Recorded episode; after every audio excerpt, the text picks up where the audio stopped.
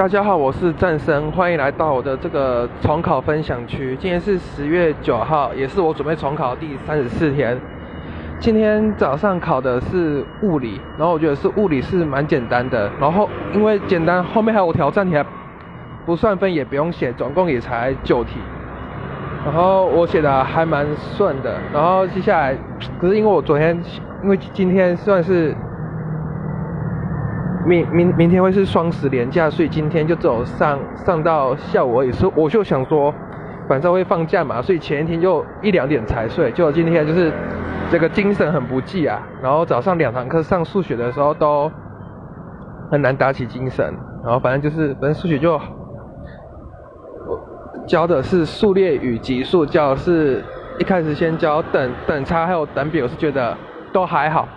然后下午、中午终于可以睡觉，然后也都不用考任何考试。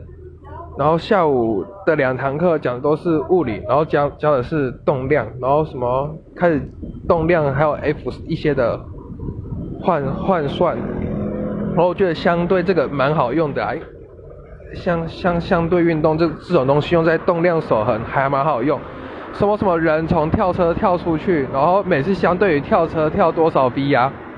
这些都用相相对运动，然后最后再把它加回去，算是很好算的做法。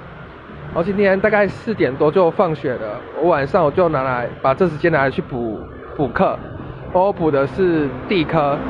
然后今天的分享就到此结束，谢谢各位。